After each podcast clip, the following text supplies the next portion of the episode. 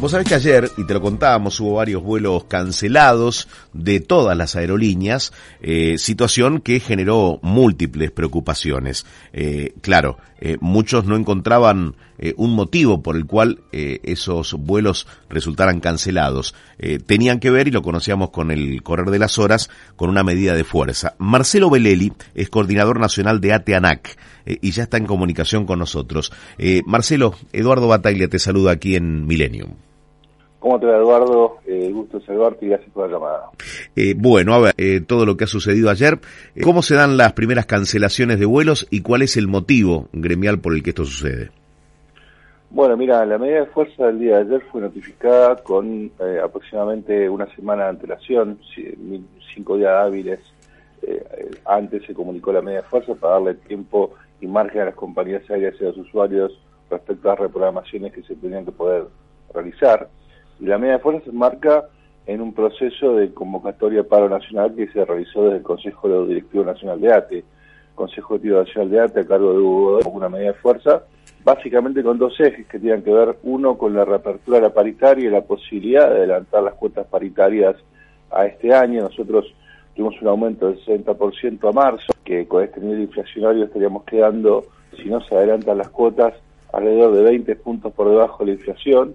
Y el segundo punto tenía que ver con la necesidad de que se ponga en práctica el acuerdo paritario anterior, que tenía que ver con regularizar 30.000 eh, compañeros en planta permanente. Eh, nosotros tenemos un núcleo muy grande de compañeros que son monotributistas, que si bien tienen una relación de dependencia con el Estado, eh, el Estado está precarizado, sin aguinaldo, sin obra social. Entonces nosotros veíamos la necesidad de que eso se regularice, por ende eh, decidimos adherir al paro nacional de ATE convocado por el Consejo Directivo Nacional y por eso se, llevó adelante la medida de fuerza del día de ayer. ¿Habrá un paro la próxima semana? Eh, en el día de hoy nosotros vamos a hacer la presentación eh, a un paro sectorial específico de los trabajadores de la ANAC organizados en ATE, justamente en el marco de, de, la necesidad de reponer en agenda determinados puntos. Nosotros venimos reclamando eh, vuelvo a insistir, la regularización del empleo, nosotros venimos de la conciliación obligatoria del mes de junio, donde los puntos de acuerdo tenían que ver con la incorporación del personal a, la planta de la planta transitoria del Estado, como indica la normativa, que dejen de ser monotributistas, y la necesidad de discutir puntos de convenio, que no son eh, cuestiones salariales estrictamente. Yo quiero dejar claro ese aspecto, no es una discusión salarial la que nosotros estamos, estamos llevando adelante eh, solamente, sino hay cuestiones de funciones, de convenio, de blanquear funciones que hoy no están blanqueadas, que necesitamos que se pongan en agenda, que fueron acordadas una conciliación obligatoria con la ANAC y con la Secretaría de Empleo Público, pero que lamentablemente el gobierno está priorizando otras cuestiones y la variable de ajuste están siendo los empleados públicos y la verdad que nosotros consideramos que, no debe ser así. Eh, entre los pedidos hay algunas reincorporaciones eh, de gente que fue despedida durante el gobierno de Macri, pero hay muchas cuestiones que tienen que ver con esta administración, ¿no? Hablábamos hace un tiempo atrás con eh, Godoy y nos decía que hubo una promesa de Alberto Fernández de pasar a planta permanente a 30.000 trabajadores. Esto no se ha cumplido.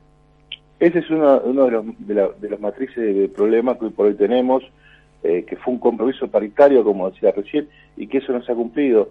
Y esa situación de precariedad laboral es la que en una situación de ajuste genera vulnerabilidad y genera despidos, que ya los transitamos durante la etapa anterior. Nosotros este gobierno tiene que centralizar la necesidad de que la variable de ajuste, la precariedad laboral, no pase por los empleados públicos. No puede ser que los estatales, que durante toda la pandemia garantizamos salud, en el caso de esto en los aeropuertos garantizamos la llegada de vacunas, garantizamos la distribución de vacunas mediante este, el transporte aéreo un montón de las provincias internas del país, hoy nuevamente seamos la variable de ajuste, se nos mantenga precarizados, me parece que no es justo eh, luego de haber entendido que el Estado cumple un rol fundamental en situaciones límites como la pandemia en estos últimos dos años. Así que el gobierno está faltando a su acuerdo, está faltando a su palabra y la verdad que, que es triste, que es dramático, es angustiante y, también que, nos deja claro que nosotros tenemos que defender los intereses de los laburantes, más allá del, color político del gobierno que tengamos o cómo nos puede caer el gobierno que estoy por hoy circunstancialmente.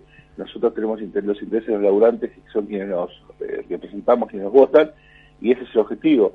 Hay reclamos de la época de Macri, porque la época de Macri juego el organismo nuestro muy deteriorado, hay despidos que aún no han sido resueltos, pero digo, este gobierno tiene tres años y en tres años no ha resuelto esa situación, por ende nos parece este, realmente dramático no, no se haya resuelto. Lo de ayer fue para visibilizar el conflicto y por otra parte, eh, la medida de fuerza que eventualmente tomen la semana que viene, eh, ¿tiene que ver también con que se venga un fin de semana largo?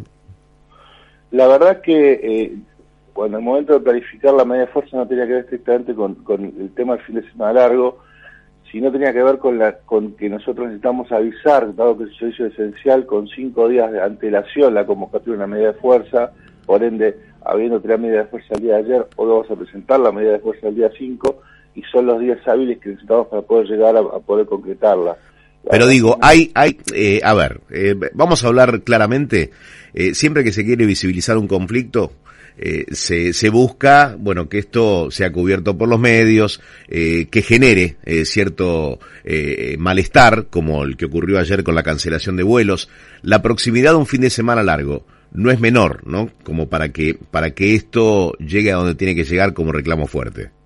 Nosotros necesitamos que, el tema esté en agenda pública, que sea una, una prioridad, y nosotros queremos dejar en claro un aspecto. Nosotros planteamos con la antelación necesaria para que en la previa se instrumenten los espacios necesarios para poder evitar el conflicto. Yo quiero dejar en claro, nosotros no tenemos una confrontación con las compañías aéreas, no tenemos una confrontación con el usuario que va a poder usar la posibilidad de viajar en avión para irse algunos días a algún lado. Necesitamos que la agenda pública del Gobierno Nacional, la Jefatura de Gabinete, el Ministerio de Economía y la, gestión pública abran los ámbitos necesarios para poder tratar este conflicto. Creo que están los, los tiempos necesarios, no somos dirigentes obtusos que no podemos sentarnos a dialogar y a buscar puntos de acuerdo, necesitamos gestión política eh, para poder tratar situaciones de conflicto tan pero tan complejas como la que estamos transitando.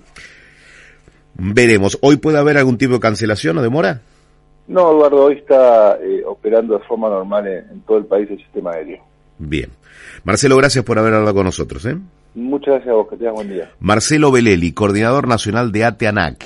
Eh, así como hubo cancelaciones de ayer, la próxima semana, en los días previos al fin de semana largo, puede haber algún tipo, algún tipo de medida como la de las cancelaciones de ayer.